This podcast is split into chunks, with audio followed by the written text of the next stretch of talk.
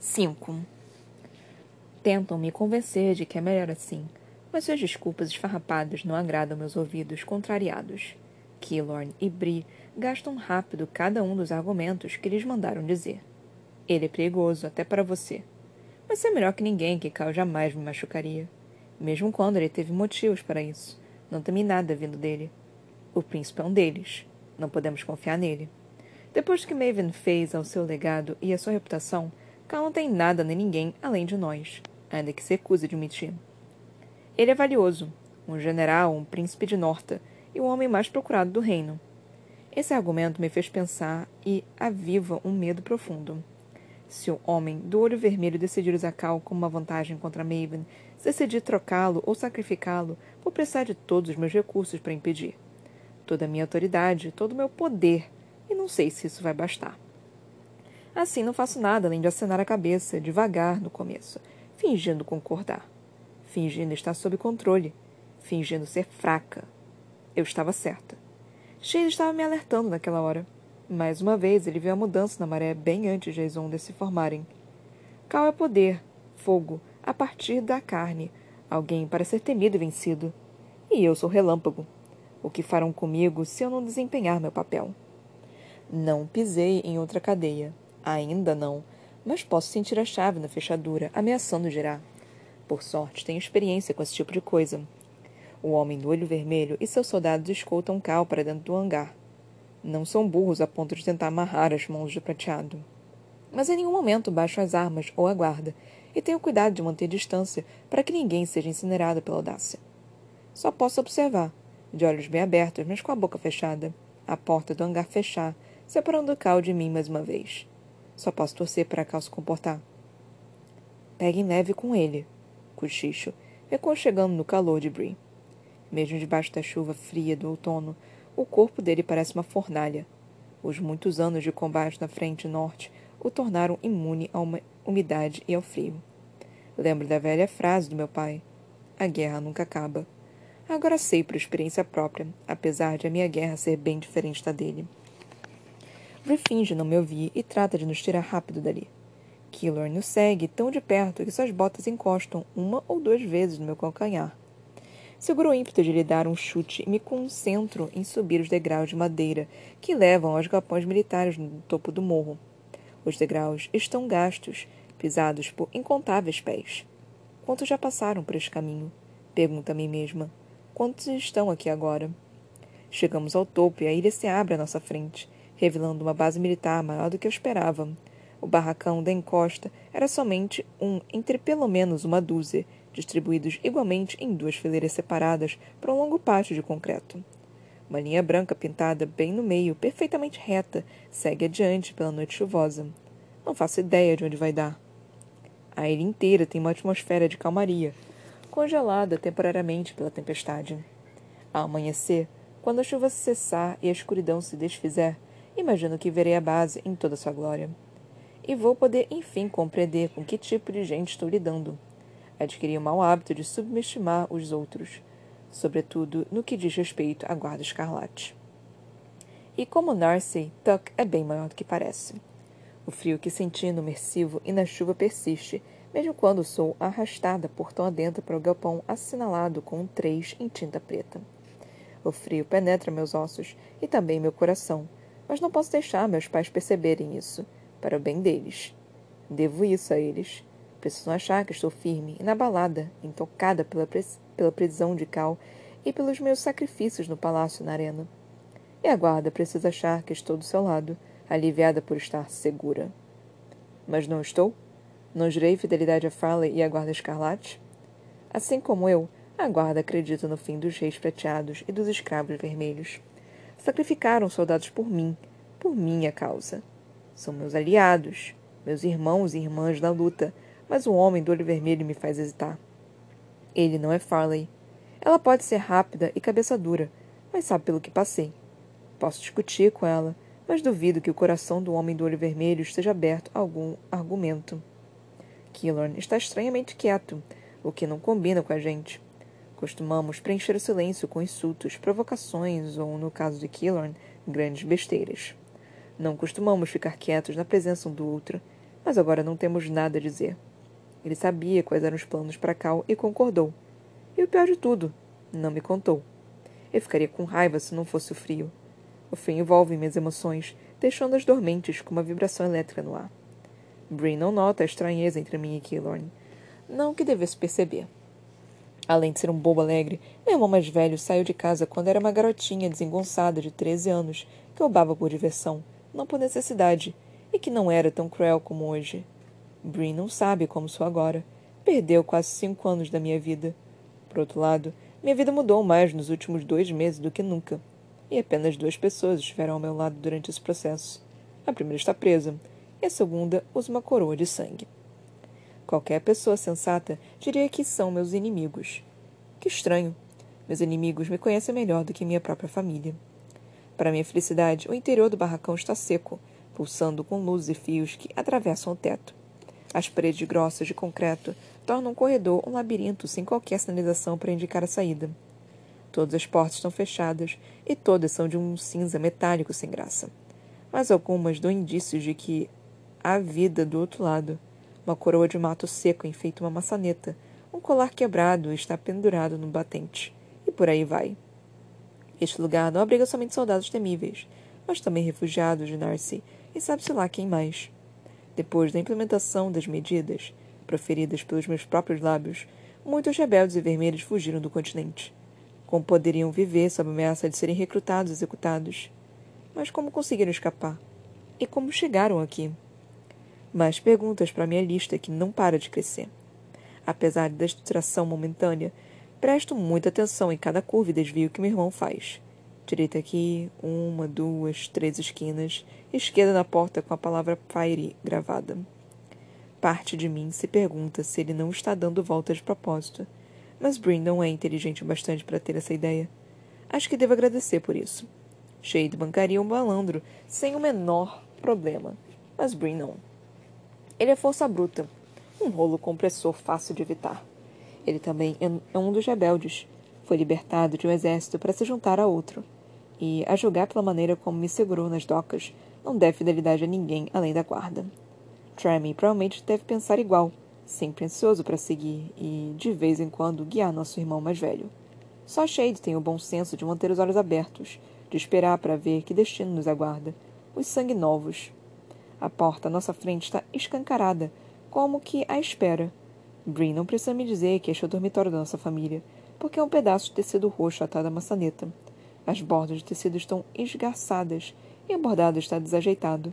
Relâmpagos faíscam pelo trapo, um símbolo que nem vermelho nem prateado, mas meu.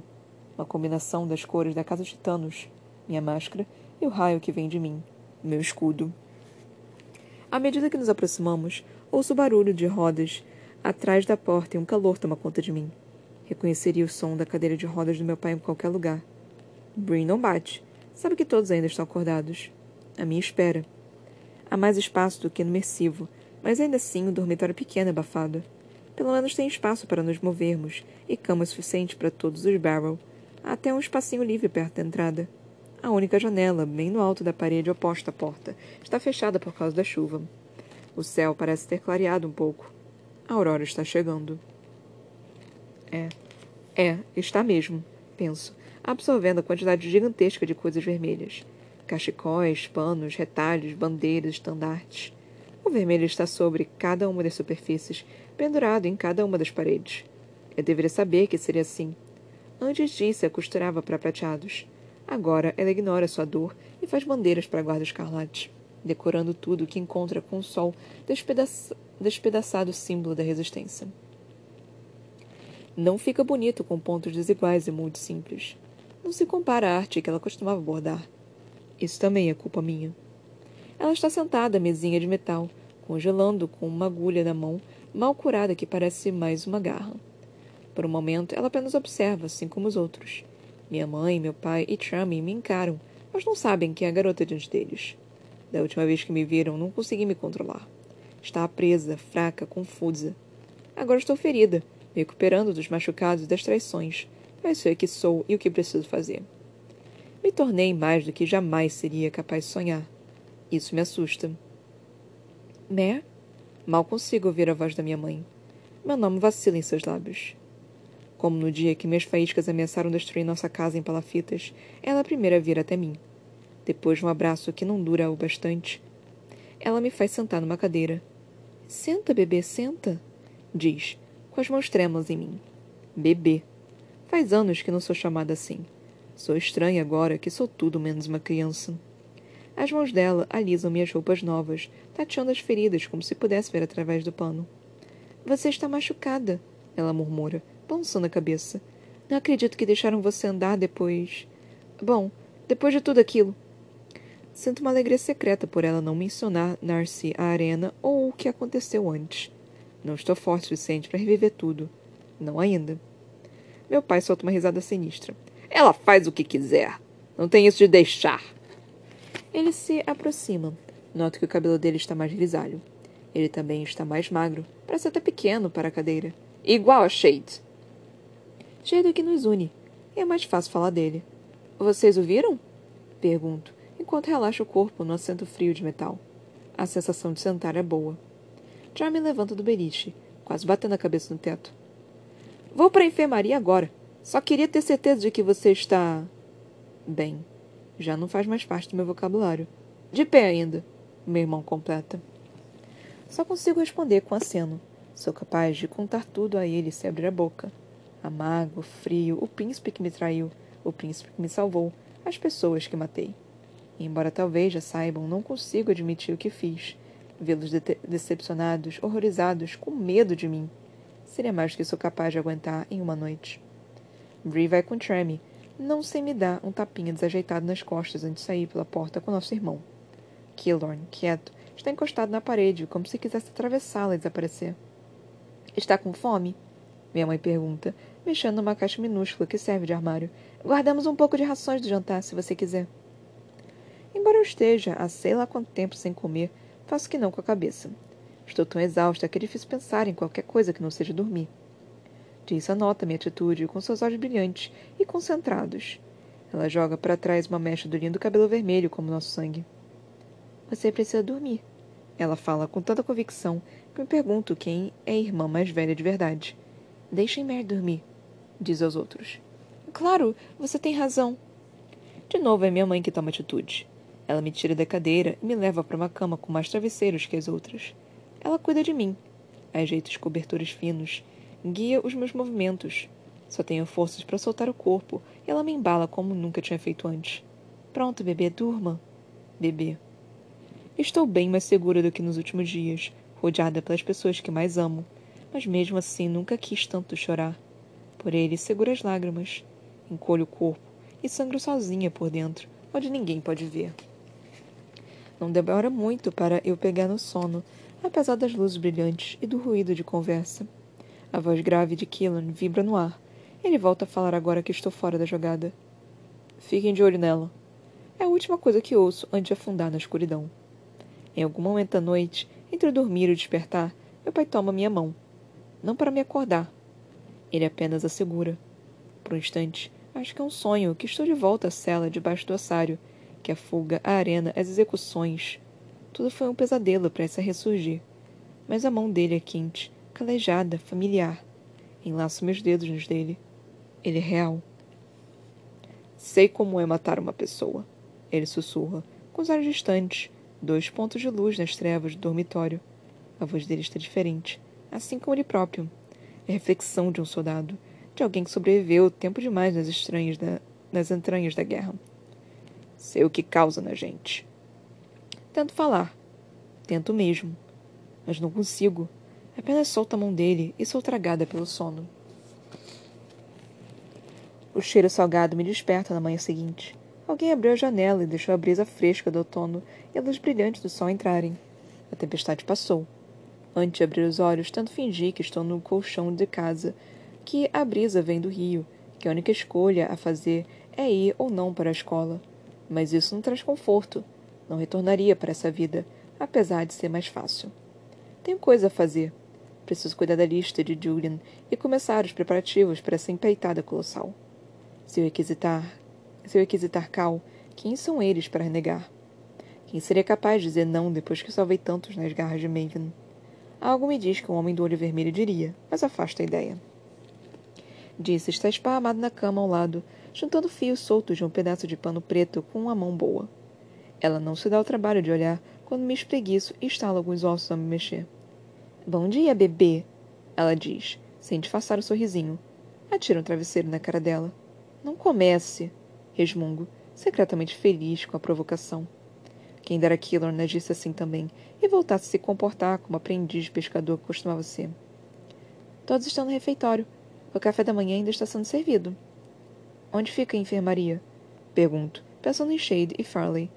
Por enquanto, ela é um dos melhores aliados que tenho aqui. Você precisa comer, Mer.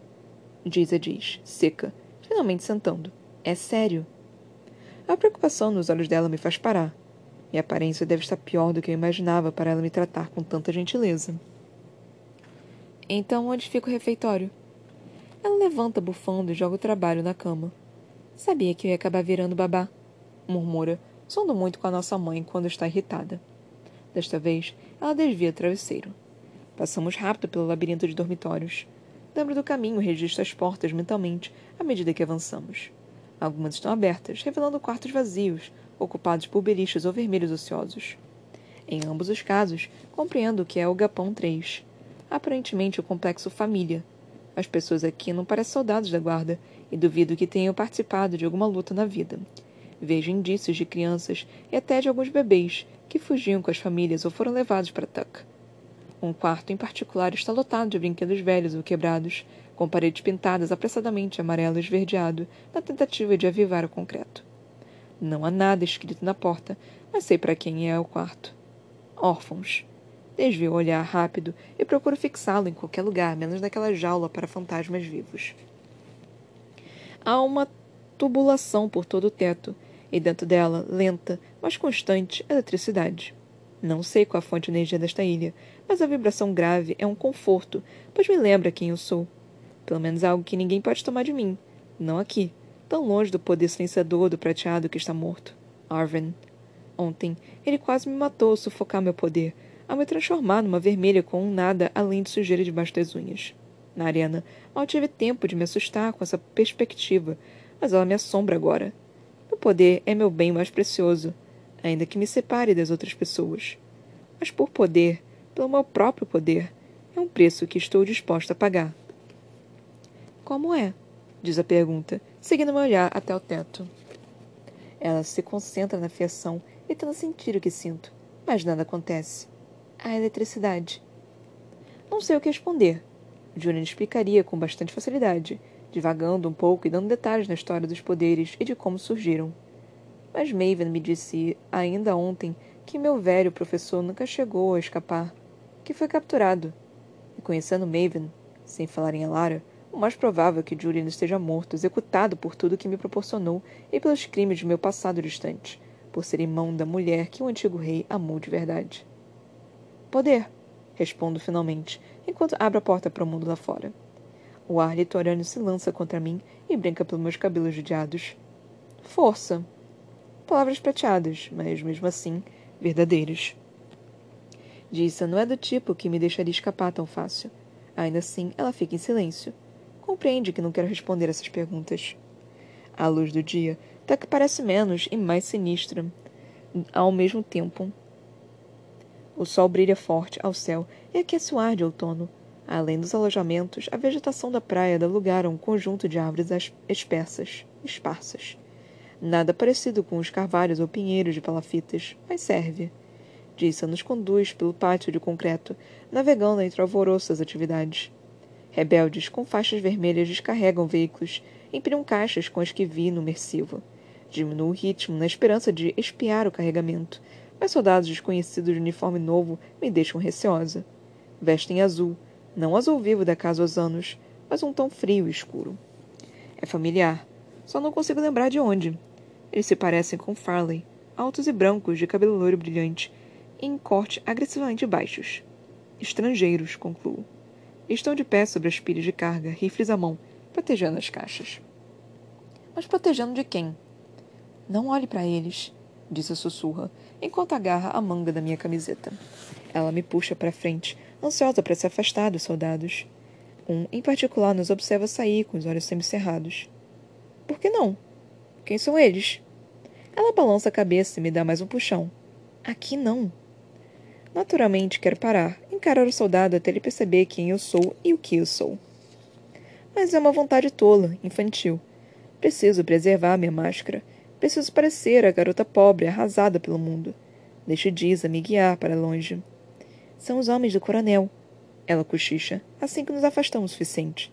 Vieram do norte com ele. Do norte. Lakeland? Pergunto, quase chocada. Ela sente. Os uniformes da cor de um lago frio fazem sentido. São soldados de outro exército, de outro rei, mas estão aqui conosco.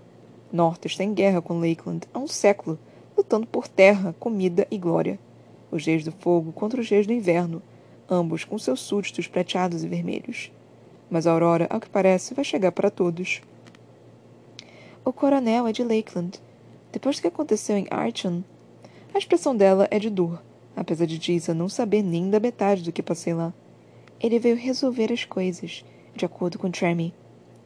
Alguma coisa está errada. Algo que cutuca meu cérebro, assim como Jason cutuca minha manga para me apressar. Quem é o coronel Jason?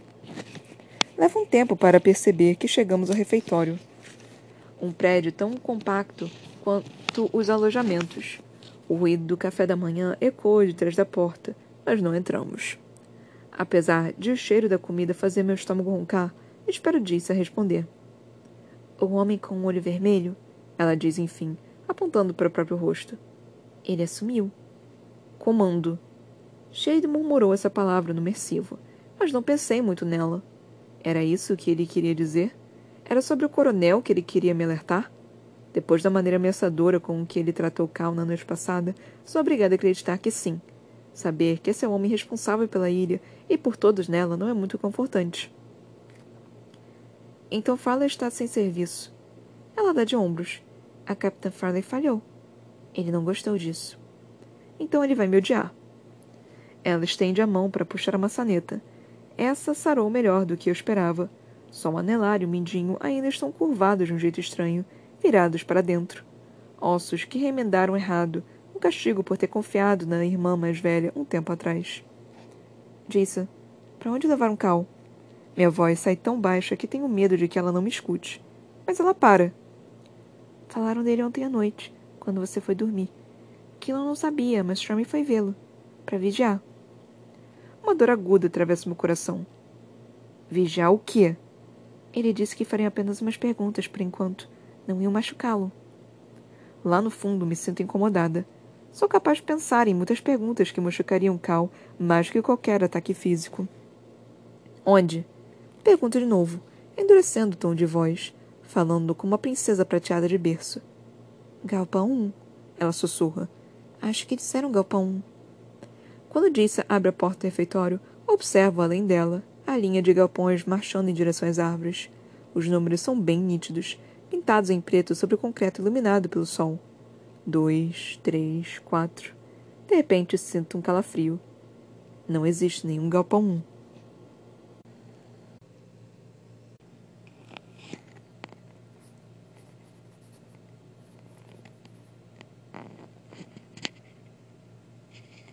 Ok, lemos mais um capítulozinho. Não tem como eu ler dois, porque senão eu vou ficar que nem no último episódio e ler até os 50 minutos.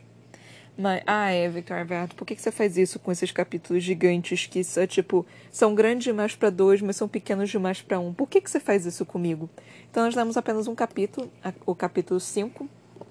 É, nós chegamos na. Paramos na página 81, no 82 começa o capítulo 6. Mas, então, né? É, é interessante ver.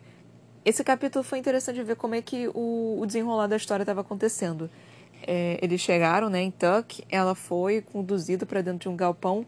O galpão, na verdade, é a família dela, tava todo mundo esperando. A mãe dela tá tratando ela muito melhor, né? Tipo, chamou ela de bebê. Esse bebê me fez estremecer um pouquinho. Tipo, não chama de bebê, gente. Não chama de bebê. Bebê é ruim. Bebê, bebê, bebê não é algo bom, assim. Eu dá, um, dá uma coisinha, assim, quando me chamam de bebê, que eu fico tipo, hum, não faz isso. É, é algo, assim, não, não, não muito agradável para mim. É Aí o, o Cal, né, foi levado, foi levado pro Galpão 1 e, surpresa, surpresa, não existe o Galpão 1. Ai, céus. Esse capítulo em particular me fez eu me lembrar muito do terceiro livro de Jogos Vorazes, A Esperança. Fez me lembrar muito disso.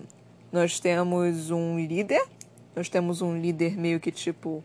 É, como se não diria nem proficiente, mas é, não sei nem o que proficiente significa, mas é um líder assim é, com garra, né, que tipo tem tudo isso e, e tudo isso o que, né, Broca?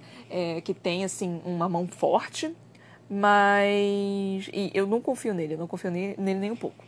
Também parece que o pessoal de Lakeland está ali em Turk, Tuck, Tuck, tá ali em Tuck, ou seja, parece que a Guarda Escarlate está tá se unindo. Eu não é, junto com os vermelhos de um lado estão se unindo os vermelhos do outro lado. Isso é interessante.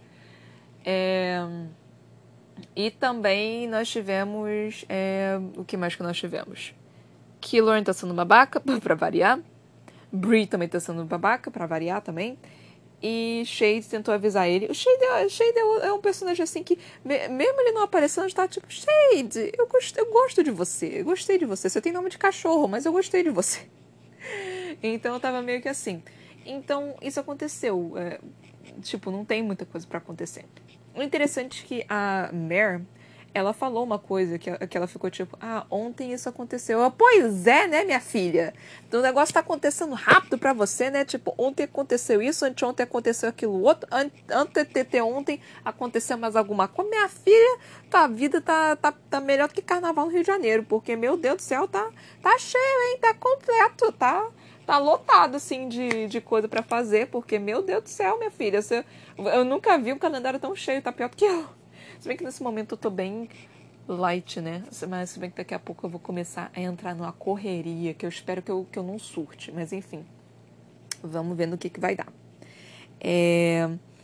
Aí eu, eu. Eu não, né? Tipo, a, aí teve a parte aqui no finalzinho também. Que a Disa falou, tipo.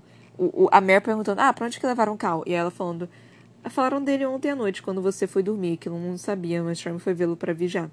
Ele disse que faria apenas umas perguntas por enquanto, não ia machucá-lo. Assim que ela falou isso, eu fiquei, estão machucando ele certamente estão machucando ele. Estão batendo nele, estão explorando ele, estão pegando alicate, tirando a unha dele, estão batendo, estão jogando água fria, água quente, água fria, água quente, estão tacando, estão, tão, tão, tão. Ai, Deus. Então eu, eu, eu tô um pouquinho assim, tipo, estão torturando o pobre do bichinho, estão torturando o pobre do bichinho. E o pobre do bichinho já tá quebrado. Ele não aguenta muito mais. O bichinho já tá mal. Não pode fazer isso com o pobre do bichinho. Não faz isso com o Cal, gente. Não faz isso com o pobre do bichinho. Não faz isso com, com ele, gente. Ele é bonzinho. Ele é muito bonzinho. Não faz isso com o pobrezinho, gente. Ai, Deus. Mas, enfim, assim que falaram isso, eu já fiquei tipo, porra, tão, tão batendo nele, não tão? Então, é, foram essas as pequenas coisas que eu percebi. É, e também, tipo, a questão da Mare falando, não, eu, nós temos que achar os, os outros sangue novos. Eu só tô tipo, hum, tá, tá enrolando pra, pra você fazer, né? Você, poderia fazer qualquer outra coisa, mas tu tá enrolando pra isso acontecer, né? É engraçado que, tipo, a Victoria Everard, ela deixa muito claro, né, o que que, o, o que, que é para fazer, o que que tá acontecendo. Ela repete muitas informações. Eu acho isso engraçado. Não é, não é uma forma ruim, assim, até porque muita gente esquece do que está lendo. E, e, às vezes você também esquece do que, que você está escrevendo. Mas eu acho isso engraçado só. Mas ela, ela faz algumas repetiçõezinhas de, de é, tipo, na história. Então eu acho isso engraçado. Não, tipo, não, eu sou menina elétrica. Ela repete muito isso. Não, porque eu sou a menina elétrica, eu tenho poder, não sei o quê. Não, porque eu sou menina elétrica, que eu tenho poder, que não sei o quê. Ela sempre repete a mesma coisa, sabe? E eu, é, isso é meio engraçado. Mas enfim. Aí, tipo o que mais que eu posso falar sobre esse capítulo? Ou sobre o livro em si? Porque nada está acontecendo por enquanto. Ainda está sendo um grande nada. Tipo, nós estamos ainda é, vendo como que o negócio vai se desenvolver. A história tá legal. Tipo, o desenvolvimento da história tá interessante. Tá realmente assim interessante. E eu acho que os personagens eles estão com mais personalidade, estão mais interessantes do que no primeiro livro. No primeiro livro, esse daqui tá um pouquinho mais calmo, o, o que é bom. Ou talvez eu tava andando mais rápido o outro, não sei. É, é, mas esse daqui tá um pouquinho mais calmo, o que realmente precisava disso. Então eu tô, tô feliz com isso. É, mas e o desenvolvimento do Cal e da, da Mare, nossa, tô gostando bastante do, do desenvolvimento deles. Tipo, no último capítulo, né, nos últimos dois capítulos, que tiveram os dois conversando, que tiveram eles é, meio que se aproximando, né, um, um com o outro. Cara, era isso que tinha que ter acontecido no primeiro livro. Porque no primeiro livro, eles tinham um, um se apaixonado pelo outro, tipo, amor à primeira vista, né? E eu só tava tipo, mano, pff, interesse é uma coisa. Esse negócio de, tipo, eu vou acabar com a minha família para poder proteger essa garota que eu mal conheço é outra. Você tá numa balada, você olha pra pessoa e fala, hum, tenho interesse. Você vai pegar ela, tipo, mas eu não, não chegaria, tipo, sei lá, no dia seguinte e falaria: não, essa pessoa é o amor da minha vida, porque eu faria tudo por ela e assim, eu preciso proteger ela a todo custo. Não, eu não vou fazer isso, eu não sou retardada, sabe? E, e foi mais ou menos assim que aconteceu no na Rainha Vermelha. E na espada de vidro tá tendo mais esse desenvolvimento de tipo de não confiança, né? De tipo de, um, um, de meio que cachorros que não se conhecem tá começando a cheirar meio que um com o outro. Tá, tá, tá isso. E tá bom. O desenvolvimento tá bom. Esse diabo desse, desse livro tá melhor do que o primeiro. O desenvolvimento tá melhor do que o primeiro, mano. Não sei dizer exatamente da história. Mas o desenvolvimento tá muito melhor. O desenvolvimento tá realmente muito melhor do que o primeiro. O primeiro tava uma zona. Esse daqui tá, tá mais focadinho. A história tá mais focadinha. A história tá um pouquinho parada, mas ela tá focada. É, o desenvolvimento dos personagens está mais focado, a, a, pausa que é necessária também está mais focado. E, e, gente, nós estamos no capítulo 5 ainda, para vocês verem como aquele outro livro foi, foi uma zona total e completa. No capítulo 5 já tinha acontecido umas três coisas diferentes já. Ah, porra, pior que é verdade. Ah, o Killorn já ia para pro diabo do. Já, já tinha dito pra Mer que, ele, que, o, que o professor dele morreu. A Mare já tinha ido lá pro, pro palacete para tentar roubar dinheiro para conseguir fugir junto com a guarda escarlate. É, a Dizzy já tinha é, perdido suas mãos. Ela já tinha se encontrado com Cal. Ela já tinha ido pro, pro palácio, se encontrado, visto que o Cal era, era príncipe e talvez ainda tivesse caído na, na, na arena. Porra, isso tudo aconteceu, sei lá, em cinco capítulos, mais ou menos. Vocês têm noção do quão rápido isso é? Tipo, coisa pra caralho aconteceu. E nesse daqui não, esse daqui tá, tá tomando um pouquinho mais de tempo. O que é bom, é bom. O outro ela tava muito ansiosa para jogar tudo na nossa cara. Esse daqui não, ela tá, tá. O desenvolvimento tá muito melhor. Tá realmente muito melhor do que o primeiro. Tá, tá realmente muito melhor. Mas a história tá parada. não tem história! Tem ela falando o que, que é para fazer.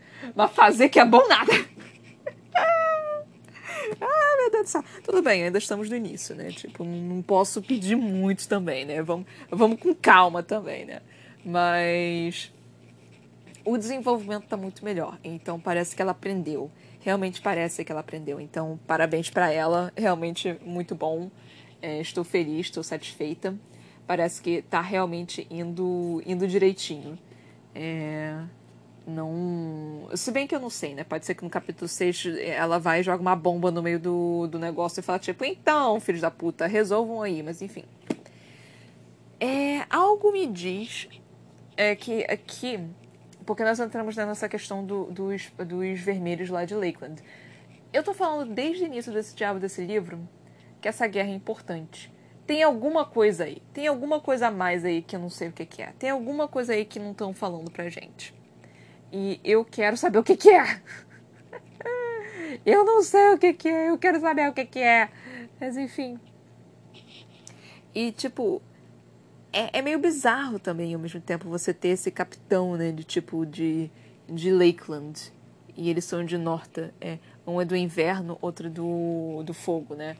Cara, é, tá, tá muito bizarro essa história. Tá, é, tá muito mal contada, por enquanto. Engraçado que ela não pediu, né, pra saber. Tipo, ou ela sabe ela, e, tipo, não falou pra gente. Mas tá muito mal contada essa história de. Como se diz? É, dessa guerra. Tá muito mal contada mesmo. E talvez, talvez, talvez, ouso dizer que talvez a Mer fuja com Cal Porque tem alguma coisa nessa guarda escarlate do qual não é para ser confiado. De novo, a história de todo mundo pode trair todo mundo. Mas tem alguma coisa ali que eu não tô confiando nessa guarda escarlate. Tem alguma, tem alguma coisinha assim. E não é só porque eu não gosto do, do cara do, do olho vermelho, não. Tem alguma coisa aí que eu tô tipo. Isso, isso não tá legal. Tem, tem alguma coisa errada. É tipo quando a. Quando a. a qual é o nome dela? É, esqueci o nome dela. Caf, Katniss, Katniss. Eu, eu tava pensando em todos os nomes com K possível. Kathleen, Karina, Kathleen, é, uhum, Katrina, enfim. Uh, gente, já esqueci o nome dela de novo. Katniss. A, a Katniss dos Jogos Vorazes, ela tava lá no Distrito 13. E, e se você não viu Jogos Vorazes ainda, desculpa, acabei de dar um spoiler. Mas é, tá lá no Distrito 13. E do nada, é, do nada não, né? E aí ela tava conversando, né, com o, o, o cientista lá, e eles falando das armas que eles estavam aqui criar. E eu lendo aquilo, eu fiquei tipo, isso não parece muito bom, né? Tipo, mas tudo bem, eu aceito, né? Vocês estão numa guerra, vocês precisam de armas, mas isso não parece muito bom. E o que acontece? Merda. É isso que acontece. Eu não vou falar exatamente o que acontece, porque é um puta spoiler para quem não, não, não conhece os Jogos Vorazes.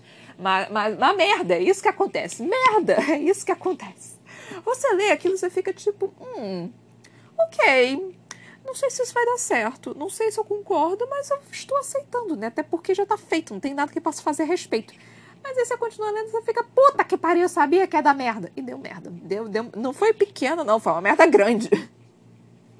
Então tô sentindo mais ou menos nesse nível. E também teve a questão da presidenta lá, com o presidente. Eu teve o presidente Snow com a presidenta lá, que eu esqueci o nome. E teve outra questão que, tipo. É, é tipo. É trocar o sujo pelo mal lavado.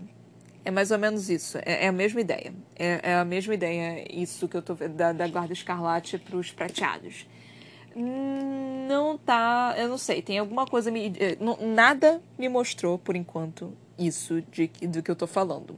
Mas alguma coisa no meu âmago me diz que não é a igualdade necessariamente que eles querem. Que é mais ou menos uma chacina, talvez, que eles querem. E os sangue novos também nisso, hein? Porque os sangue novos são. São prateados e vermelhos, né? Então, tipo, sangue novo também não vai poder existir nesse novo mundo, não. Então tem, tem alguma coisa que me diz que algo nesse nível vai acontecer. Quanto Cal e. Qual é o nome dele? Dela? E Mare fugirem. Por quê? Justamente por causa desse, desse que eu tô falando o tempo todo, de não confiar na Guarda Escarlate. Então, mas eu não acho que vai ser só o Cal e a Mare, não. Acho que talvez a Farley vai se desfazer também nesse grupo. Chase também tem que ir, Killorn também tem que ir. É, tem, tem que ser esse grupinho. Cara, eu vou falar a verdade para vocês. Eu acho que a Victoria Vead, ela correu muito no primeiro livro. Eu já falei isso para vocês várias vezes, mas eu, eu quero é, só trazer um pontinho a mais, que é tipo... Tava muito interessante aquilo que estava acontecendo no... Como se diz? No... No palácio. Tava uma história bem interessante, só que ela correu muito. Então eu acho... E, e esse livro esse segundo livro já tá com cara de final. Talvez seja porque, eu, porque a Esperança é o último livro de, de Jogos Vorazes, mas tá com muita cara de final. Então, eu, eu, eu, eu, eu, eu tô meio que desgostosa, assim, porque eu tô tipo, caralho, porque ainda tem mais dois livros para ler. Eu tô tipo, que mais tem para acontecer? Porque não é possível que tenha mais coisa para acontecer. Tem que dar uma puta merda em algum lugar, porque para esse negócio se desenvolver mais. Porque, assim, é, não é possível. Que, e são livros grandes, sabe? Não são pequenos, não. Pelo menos o último é relativamente maior. Então eu tô, eu tô muito confusa. Porque, para mim, o livro 1 foi bom, mas ela correu demais nele. E ela poderia ter, ter, ter tido um puta livro melhor se ela não tivesse corrido tanto nele. O livro 2 está mil vezes melhor. Mas o, o desenvolvimento está muito melhor, mas a história está muito parada eu não faço a menor ideia do que, que vai acontecer. E isso me preocupa. Porque eu não sei como que vai ser esse desenvolvimento, porque o livro 2 está com muita cara de fim de livro. E eu não sei o que, que vai acontecer para ele poder se desenvolver ainda mais.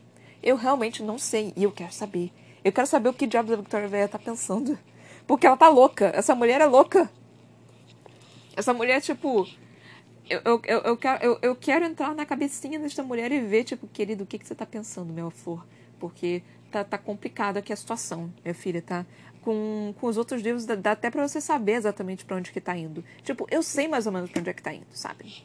Eles têm que pegar os sangue novos, vão ter que batalhar contra o Maven e vai acontecer alguma coisa ali com a Guarda Escarlate. Mas isso pode talvez acontecer, tipo, nesse livro e talvez mais um. Porque ainda não se desenvolveu. Mas mais um depois desse.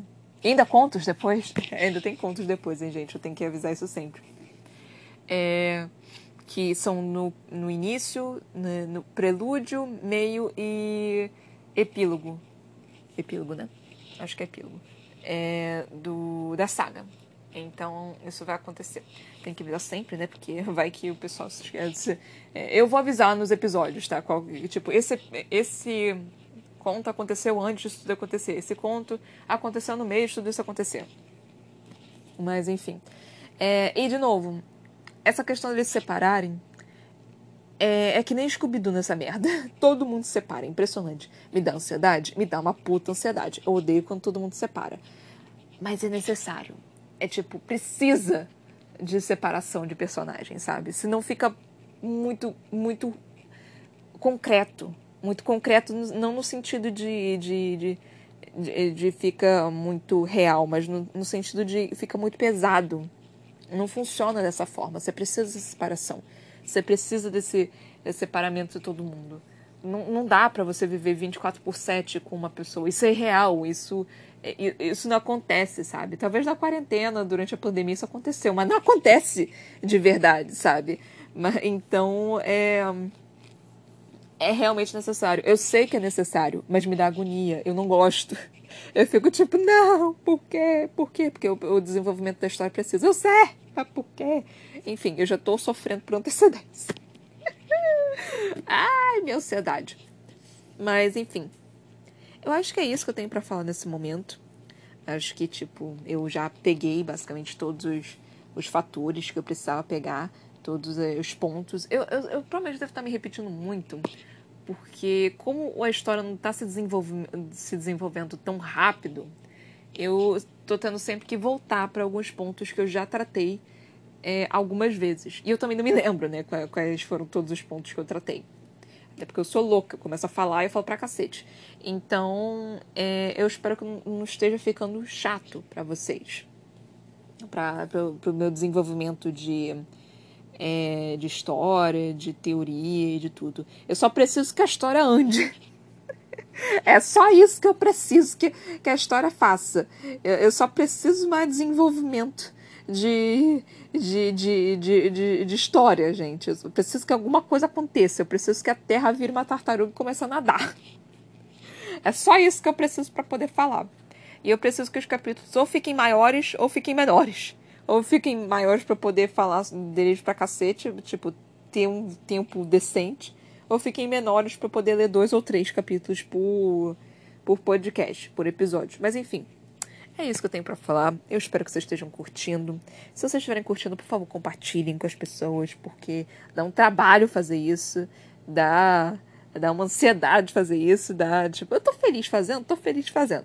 Mas, né, às vezes não tem tanto conteúdo assim para fazer. E eu fico tipo, caceta, o que que eu falo? E aí eu tento desenvolver aqui com vocês. Às vezes eu conto uma história da minha vida, às vezes eu falo uma tragédia, às vezes eu falo uma comédia, às vezes eu faço umas teorias, enfim. Só compartilha, gente. Tá, tá vendo trabalho, trabalhão que eu tô dando? Estamos com 23 livros aqui, tem coisa pra cacete pra, ouvirem, de todos os gostos possíveis e imagináveis. Eu vou trazer eh, sagas, eu vou trazer. É, livros de ficção científica, eu vou trazer livros dos quais você precisa para passar no seu ensino médio. Então, assim, eu vou trazer tudo aqui, tipo, posso te ajudar, posso, eu posso, eu estou aqui para todos os gostos possíveis e imagináveis, porque meu gosto é eclético. Eu gosto de tudo. Eu gosto mais de magia, mas eu gosto de tudo. Aparentemente o povo que está me seguindo aqui também gosta de magia, porque o povo aqui me conheceu basicamente com o Trono de Vidro. Olá, pessoal do Trono de Vidro. Então, é, mas obviamente eu, eu, eu, tento trazer de todos os gostos possíveis. Então traga pessoas de todos os gostos possíveis. Olha só que maravilha. Porque eu trago aqui, porque eu sou eclética, eu faço tudo, eu faço tudo. Então pode trazer, gente. Pode trazer, por favor. Se quiser conversar comigo, é só me seguir no meu Instagram na Brocanela. Se quiser me ver em vida real, é só entrar no meu canal da Twitch Toca da Broca, que eu tô fazendo, voltei a fazer lives lá. O Brocanela tem dois L's, tá? L de lápis. E é isso aí, galera. Muito obrigada por terem me ouvido até aqui. Até a próxima. Beijinhos e tchau, tchau.